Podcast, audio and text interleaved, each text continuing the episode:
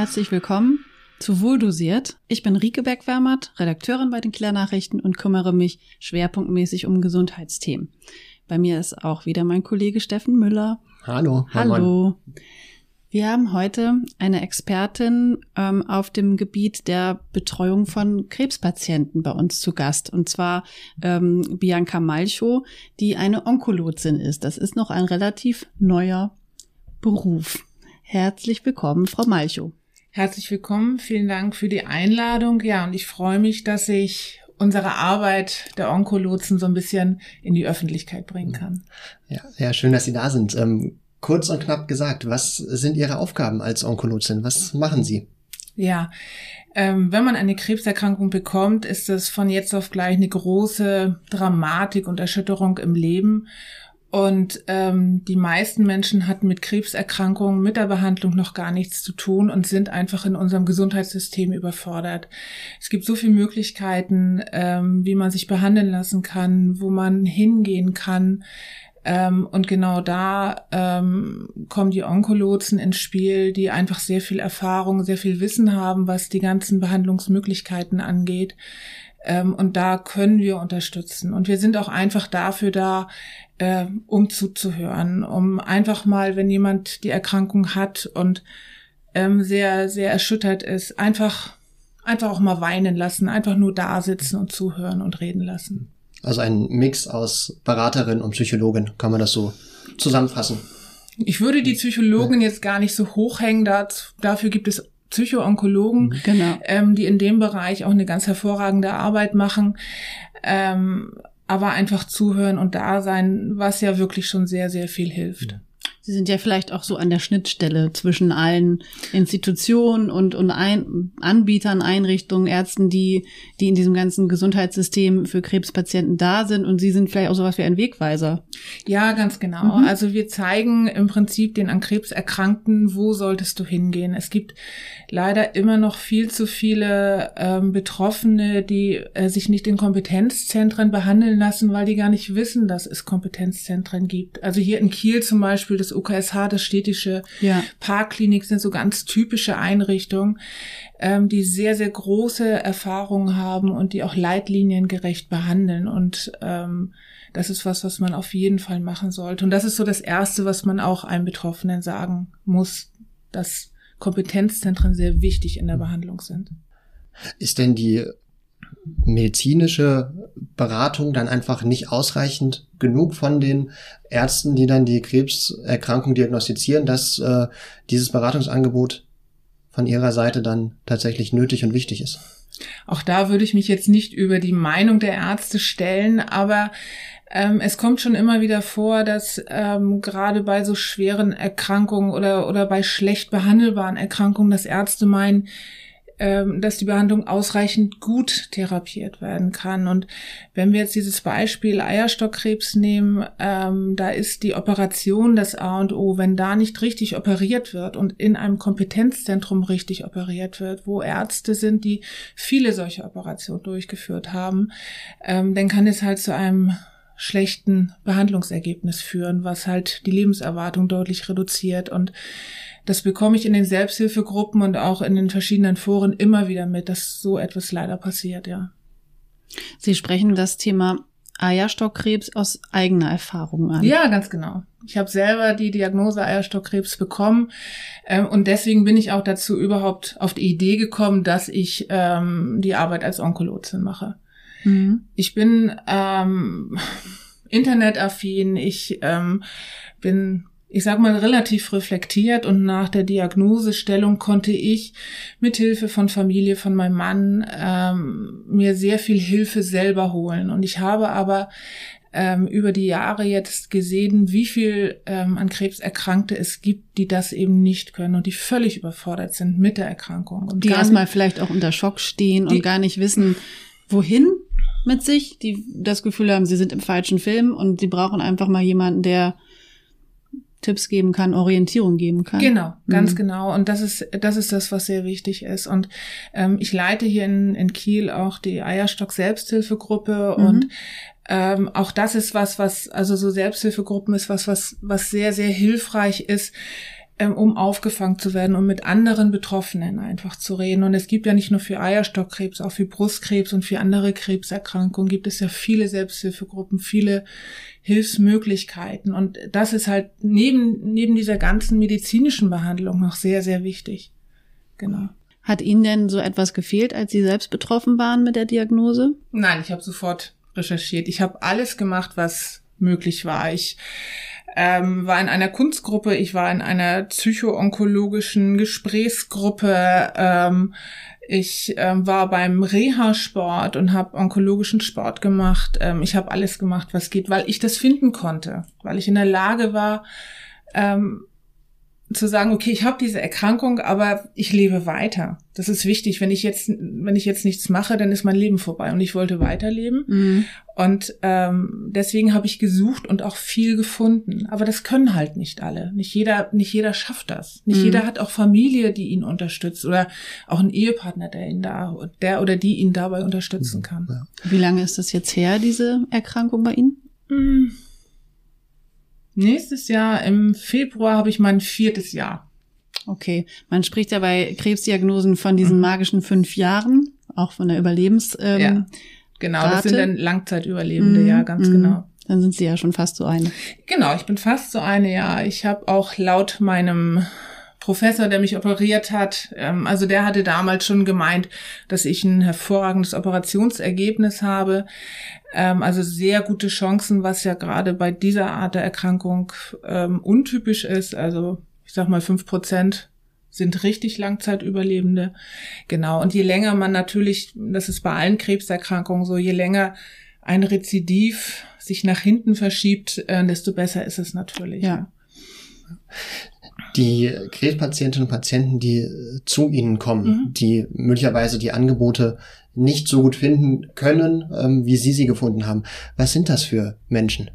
Das sind generell Menschen, Männer, Frauen, ähm, die einfach überfordert sind, die ähm, nicht in der Lage sind, was zu suchen, die vielleicht auch einen schweren anderen Lebensverlauf schon hinter sich haben, die ähm, also bei mir war das ja auch so, man bekommt die Diagnose und ist einmal so komplett auf dem Boden im Keller die sich da nicht rausarbeiten können und irgendwas finden, die einfach Unterstützung brauchen, die man so ein bisschen an die Hand nehmen muss, die man sagen muss, was für, was für ganz pragmatische Möglichkeiten es gibt. Also geh nie alleine zu einem Arzt. Lass dir immer, nimm immer jemanden mit, hol dir eine Zweitmeinung, wenn du unsicher bist. Das ist ja für keinen ist in der Regel die Krebserkrankung ja was bekannt ist. Das ist manchmal gibt es natürlich familiäre Häufung, dann kennt man das so die die Oma mhm. oder ein ferner Verwandter hatte schon mal eine Krebserkrankung, aber das ist ja nicht die Regel und das nächste ist, dass ja immer sehr gute Tipps kommen von, von außen, was man so alles machen Unaufgefordert. kann. Unaufgeforderte, gute Tipps, ja, ganz genau,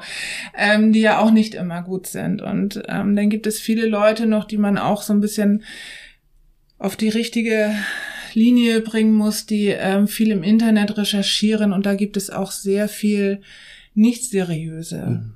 Seiten Dr. und Google Problem, ne? manchmal. Ja, ganz mhm. genau und nicht seriöse Tipps und die muss man auch sagen, schau dir halt seriöse Seiten an und ähm, lass dich nicht verwirren, gerade bei dramatischen ähm, Diagnosen. Mhm. Also ähm, es gibt ja sehr unschöne Krebsdiagnosen ähm, und das ist natürlich fürchterlich, wenn man da Dramageschichten mhm. liest oder auch in Foren Dramageschichten hört.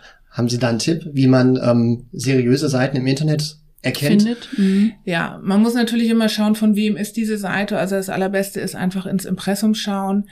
Ähm, wer hat diese Seite gemacht? Ähm, stecken da eventuell irgendwelche finanziellen Interessen dahinter? Wie ist die Seite aufgebaut? Ein, ein Aufbau mit, ähm, wenn du das machst oder wenn du das nimmst oder wenn du das kaufst, dann wirst du wieder gesund. Ähm, das ist natürlich sehr unseriös. Äh, man muss schauen, wie oft wird die Seite aktualisiert. Ähm, das sind so, so Dinge, die ganz wichtig sind, schon mal so Basics. Mhm. Und dann gibt es natürlich einfach die Seiten von Krebsgesellschaften, die, ähm, auf die man bedenkenlos gehen kann. Wie wird man Onkologin? Also was haben Sie ähm, gemacht, um jetzt mhm. dieses Angebot anbieten ja. zu können? Ja, genau. Ähm, da bin ich also ich war, bin selber in die Selbsthilfegruppe gegangen, die ich jetzt leite und die, die Leitung gemacht hat, die bietet von der Sächsischen Krebsgesellschaft, die dieses System Onkolotsen entwickelt haben, Ähm, die hat die Ausbildung angeboten und dadurch bin ich drauf gekommen und ähm, habe dann über, ähm, ich glaube, das waren sechs Wochenenden ähm, diese Ausbildung äh, gemacht und ähm, genau, hat mit einer Prüfung abgeschlossen. Der Vorteil für mich war jetzt, dass ich durch, also ich bin von der Ausbildung her Physiotherapeutin, ich arbeite schon lange im, im Sanitätshausbereich, also kenne mich mit medizinischen Sachen sehr gut aus. Ähm, von daher sind viele Dinge für mich jetzt nicht so ganz neu gewesen und auch natürlich durch meine eigene Erkrankung habe ich viel mitbekommen, habe mich auch viel belesen vorher schon.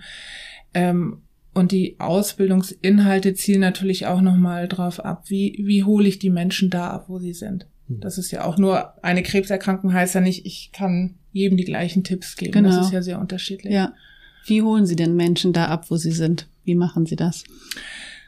Generell kommen die ähm, Klienten zu mir, weil sie ihren Bedarf haben und dann lasse ich halt erstmal erzählen. Also man fängt natürlich an, wie wir dieses Gespräch auch langsam angefangen haben und ähm, hört dann ja schon raus, wo ist da der Bedarf, mhm. wie ist das Leben vorher, wo habe ich eine Unterstützung, wo brauche ich einfach Hilfe. Ja. Gibt es denn da etwas, was Krebspatienten, die ja sehr unterschiedliche Diagnosen haben können, die zum einen älter sein können oder auch jünger. Sie können Männer sein, sie können Frauen sein. Unterschiedlichste Organe können betroffen sein. Also da, da sind ja auch die Bedürfnisse und Fragen äh, gehen ja wahrscheinlich ganz weit auseinander. Gibt es etwas, was trotzdem Krebspatienten gemeinsam haben? Erleben Sie Diese da etwas? Dramatik der Erkrankung überhaupt, weil das ist ja in, in auch in den Medien ist es ja immer noch so, dass, dass Krebs eine ganz unheilbare Erkrankung ist. Also es ist immer noch im, in ganz vielen Köpfen drinne und das ist natürlich auch was, was, was viele Klienten mitbringen, wenn sie dann kommen. Ähm, man hat festgestellt, dass wenn jetzt ein Arztgespräch stattfindet, auch wenn der Arzt sagt, sie Sie werden höchstwahrscheinlich einen guten Weg in der Behandlung nehmen. Mhm der Patient hört die ersten anderthalb Minuten, was ein Arzt sagt. Der Rest geht einfach weg, weil dieser Stress ähm, so groß ist, dass da gar nicht mehr ankommt. Und dann hilft es halt, das nochmal wieder aufzufangen. Und das mhm. ist im Prinzip bei allen gleich. Diese Erschütterung, die erstmal da ist. Genau, ja. Mhm. Sind denn die, die Klienten, die zu Ihnen kommen, sind das eher Klienten mit schlechteren Prognosen oder mit, mit guten Heilungschancen oder ist das, das ist ganz gemischt? Das ist unterschiedlich, ja. Mhm. Und im Endeffekt oft weiß man es ja vorher auch gar nicht. Mhm. Also es kommt ja auch darauf an, wie wird behandelt. Es gibt ja ganz viele unterschiedliche Behandlungswege auch. Also jetzt ist es zum Beispiel bei Eierstockkrebs normalerweise so, dass man erst operiert wird und dann bekommt man die Chemo, weil bei mir jetzt das so ausgeweitet war, ist zuerst die Chemo oder ein Teil der Chemo gemacht worden, dann bin ich operiert worden. Und das heißt, ich habe eine lange Zeit gehabt, bis überhaupt die Operation war und bis klar war, wie, wie geht es dann weiter oder wie, was für eine Prognose ist da. Und von daher weiß man das am Anfang oft gar nicht. Das ist ähm, bei, bei so Krebsdiagnosen wie Brustkrebs, wenn er wirklich im Anfangsstadium zum Glück erkannt wird, dann ist es oft so, dass man sagen kann, das wird höchstwahrscheinlich eine gute Prognose. Aber die Erschütterung ist trotzdem da. Und Klar. da geht jeder, jeder persönlich halt ganz anders mit um, ja. Mhm. Wie finden denn eigentlich die Menschen zu Ihnen als Onkologin? Ich habe ähm, Flyer verteilt in den verschiedensten Einrichtungen bei Ärzten. Ähm, ich sicher durch so einen Podcast, wenn er gehört wird, durch mhm. ähm, andere Möglichkeiten, durch ähm, Mund-zu-Mund-Propaganda und genau, das sind so die Wege. Okay. Äh, die Arbeit, die Sie leisten oder das, was Sie anbieten, ähm, ist das für, sagen Sie, Klienten oder Patienten? Klienten. Klienten, ist das für die äh, mit Kosten verbunden? Das ist unterschiedlich. Ähm, wenn jemand jetzt eine Pflegeeinstufung hat, also häufig ist es ja die, die Krebsbehandlung, wenn man Chemo bekommt, Operation, geht es einem einfach körperlich auch nicht gut, dann kann man eine Pflegeeinstufung bekommen. Mhm. Dann gibt es Entlastungsleistung, über die Entlastungsleistung kann das abgerechnet werden. Bei Privatversicherten kann das über die private Krankenkasse abgerechnet werden. Die zahlen das häufig. Ähm, es können Privatrechnungen gestellt werden. Ähm, wenn jemand Bedarf hat und kein Geld hat, dann wird er einfach kostenfrei beraten. Ähm, und es ist auch so. Das dass, machen Sie freiwillig. Ja, mhm. genau. Das ist. Ähm, ich mache das ja auch nicht Vollzeit. Das das geht okay. auch gar nicht, weil das natürlich auch eine belastende Arbeit ist und das kann man nicht fünf Tage die Woche machen. Also Mhm. ich habe einen Viertagesjob und mache das halt an einem Tag dann noch. Ähm, und die Sächsische Krebsgesellschaft ist dabei und versucht halt eine Kassenzulassung bekommen, dass es halt so einen ICD-10-Code gibt, Ja. damit man über den einfach auch abrechnen kann. Also ohne, dass auch eine Pflegeeinstufung notwendig ist. Dann, das dauert, das ist Bürokratie, aber das wird sicher auch kommen, ähm, weil, weil es ja auch viel zu wenig Psycho-Onkologen äh, Onkologen gibt und Ja. ähm, da in dem Bereich einfach Hilfebedarf da ist. Hm. Sie haben die ähm, Belastung angesprochen, auch die emotionale für Sie. Ähm, Mhm. Wie gehen Sie damit um, sich ähm, ja den ganzen, nicht den ganzen Tag, aber, Aber an ähm, einem Tag der Woche. genau mit ähm, mit Ja. Menschen oder Menschen zu helfen, denen es körperlich, äh, emotional Mhm. äh, schlecht geht. Ähm, ich denke, ich bin das als, als Physiotherapeutin von früher her gewohnt, dass ich mich generell abgrenzen kann. Ähm, das lernt man natürlich auch mit in der Ausbildung. Ähm, über die Sächsische Krebsgesellschaft gibt es Supervisionen, ähm, es werden Fortbildungen gemacht, es werden Workshops gemacht, dass man einfach lernt, damit umzugehen. Ähm, wir haben im Januar haben wir ein Leitungstreffen von denen, die jetzt die Selbsthilfegruppen leitet, weil auch da muss man sich natürlich abgrenzen. Ähm, also da wird sehr viel getan. Es gibt ja Todesfälle, es können ja Todesfälle auch Ja, auftreten. Das genau. heißt, Klienten, die versterben, zu denen sie ja dann noch eine Bindung aufbauen, Genau, wenn, ja. wenn sie die begleiten über Ja, einen längeren ja. Zeitraum. Genau, also das, äh, das muss man einfach lernen, das geht nicht. Also ich kann ja auch nicht, äh, wenn ich einen Klienten berate ich, äh, und der ist hoch emotional, ähm, dann kann ich mich nicht daneben setzen und mitweinen. Das funktioniert einfach nicht. Also muss ich eine, eine Grenze haben, weil das einfach unprofessionell wäre sonst. Aber Anteil nehmen dürfen sie ja. Anteil nehmen darf ich, ja, natürlich. Sonst würde ich die Arbeit nicht machen. Ja, Mhm, genau. ja. Aber mit Weinen, das ist, wird schon schwierig. Also muss man Okay. mal rausgehen und sich einen Tee holen und wieder reinkommen und dreimal schlucken, ja. Hat sie denn schon mal ein, ein Schicksal so ähm, betroffen gemacht, dass sie sozusagen da auch fast ähm, mitgeweint hätten? Ja, ich bin generell sicher durch die Erkrankung, also durch meine eigene Erkrankung auch da so ein bisschen näher am Wasser gebaut. Also muss man schon dann mal schlucken, aber bisher ging das, ja. Hm. Haben Sie denn das Gefühl, dass Sie durch Ihre eigene Erfahrung dann auch den ähm, Klientinnen und Klienten etwas geben können, was andere nicht können?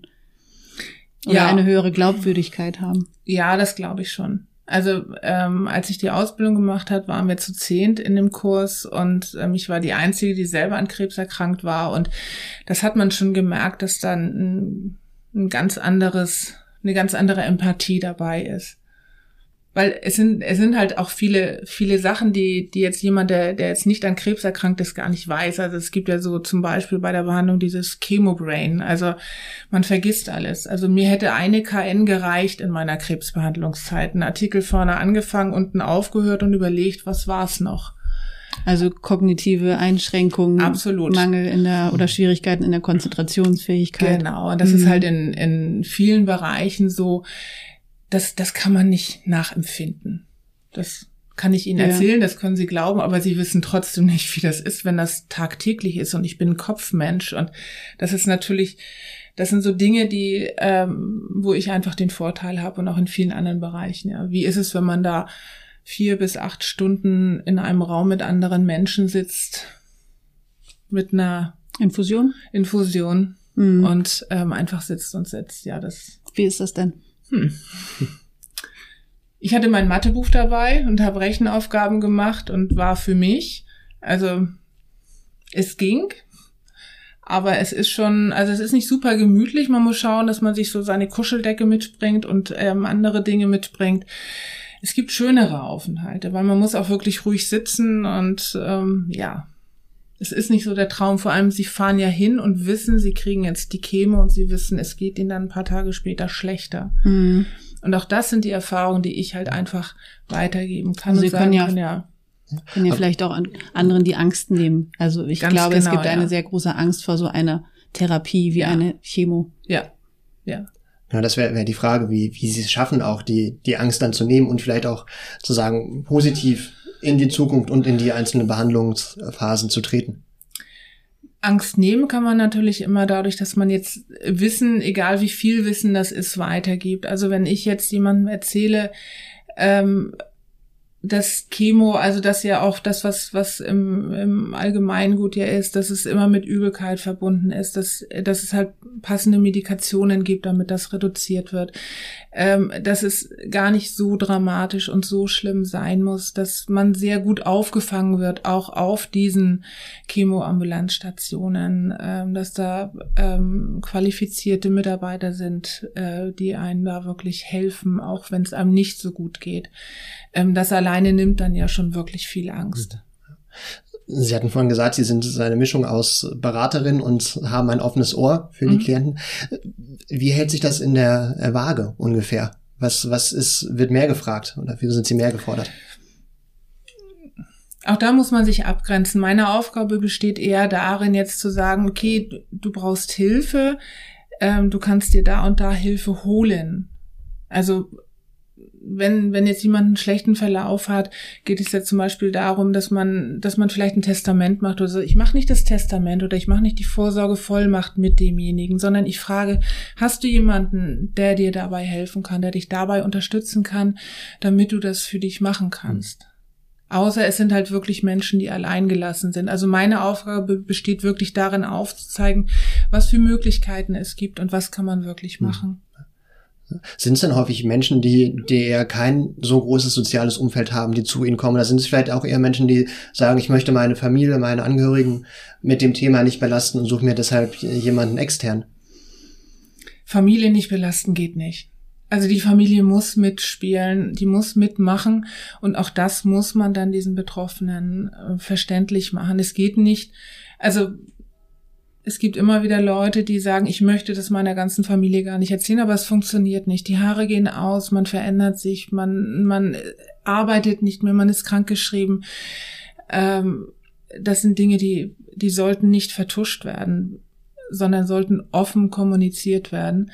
Das heißt, ich muss die Familie mitnehmen und ich muss auch schauen, dass ich das gut kommuniziere dann, ja. Ja, es sind ja da auch Ängste im Spiel, Verlustängste, nicht nur, mhm. nicht nur bei den Betroffenen, sondern ja auch bei Angehörigen, Freunden. Je näher der Betroffene mhm. oder die Betroffene ist, desto mehr sind die natürlich auch mit betroffen, ja, auf jeden Fall. Und ähm, auch da muss man so ein bisschen mit auffangen und auch das ist ja mit unserer Aufgabe, mhm. mhm. die mit zu begleiten, ja. Was gibt es denn für positive Erfahrungen, die Sie aus dieser Aufgabe für sich mitnehmen? Dass es den Betroffenen einfach oder den Klienten einfach besser geht mit dieser Unterstützung, mit dieser Hilfe, dass die da ganz viel ähm, Dinge mit rausnehmen können und sich einfach unterstützt und getragen fühlen und sich nicht so alleingelassen fühlen.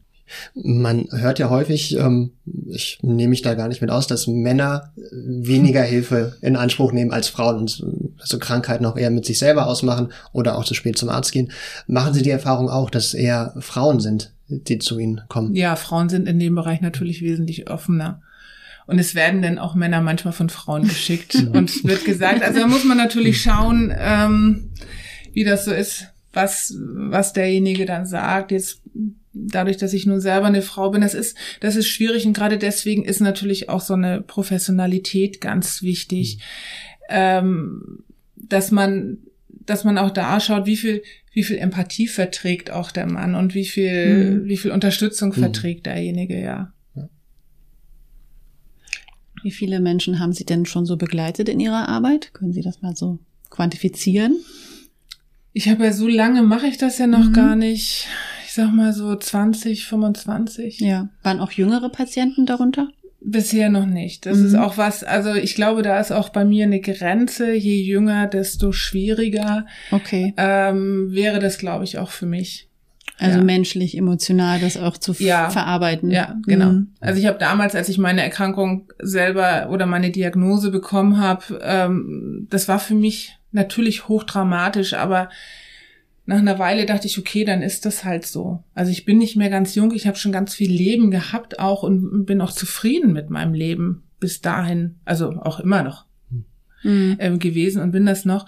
Aber wenn ich so junge Menschen sehe oder Kinder, die an Krebs erkranken, das ist ähm, also da schwer auszuhalten. Ja, genau, mhm. das finde ich sehr schwer auszuhalten und finde ich auch sehr bewundernswert äh, von den Menschen, die da wirklich arbeiten können in dem Bereich.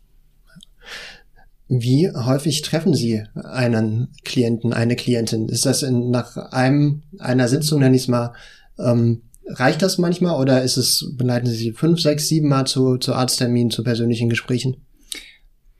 Das ist unterschiedlich. Ähm, also es gibt welche, die sagen, okay, ich brauche jetzt mal ein Gespräch und dann ist das für mich gut, dann finde ich meinen Weg alleine. Ich brauche da so ein paar Tipps oder, oder brauche einfach nur mal ein Ohr. Ähm, und es gibt welche, die einfach einen, einen, höheren Bedarf haben. Also ich sag mal zwischen ein und zehn Terminen. Ähm, ist alles dabei. Genau. Mhm. Gut. Frau Malchow, wir haben ganz viele spannende Einblicke in Ihre Arbeit als Onkologin bekommen und bedanken uns ähm, für diese Offenheit und die Zeit, die Sie sich genommen haben und hoffen, dass ähm, Menschen, die ihre Hilfe suchen, dann auch zu ihnen finden. Vielen, vielen Dank für das Gespräch. Danke. Und Dankeschön.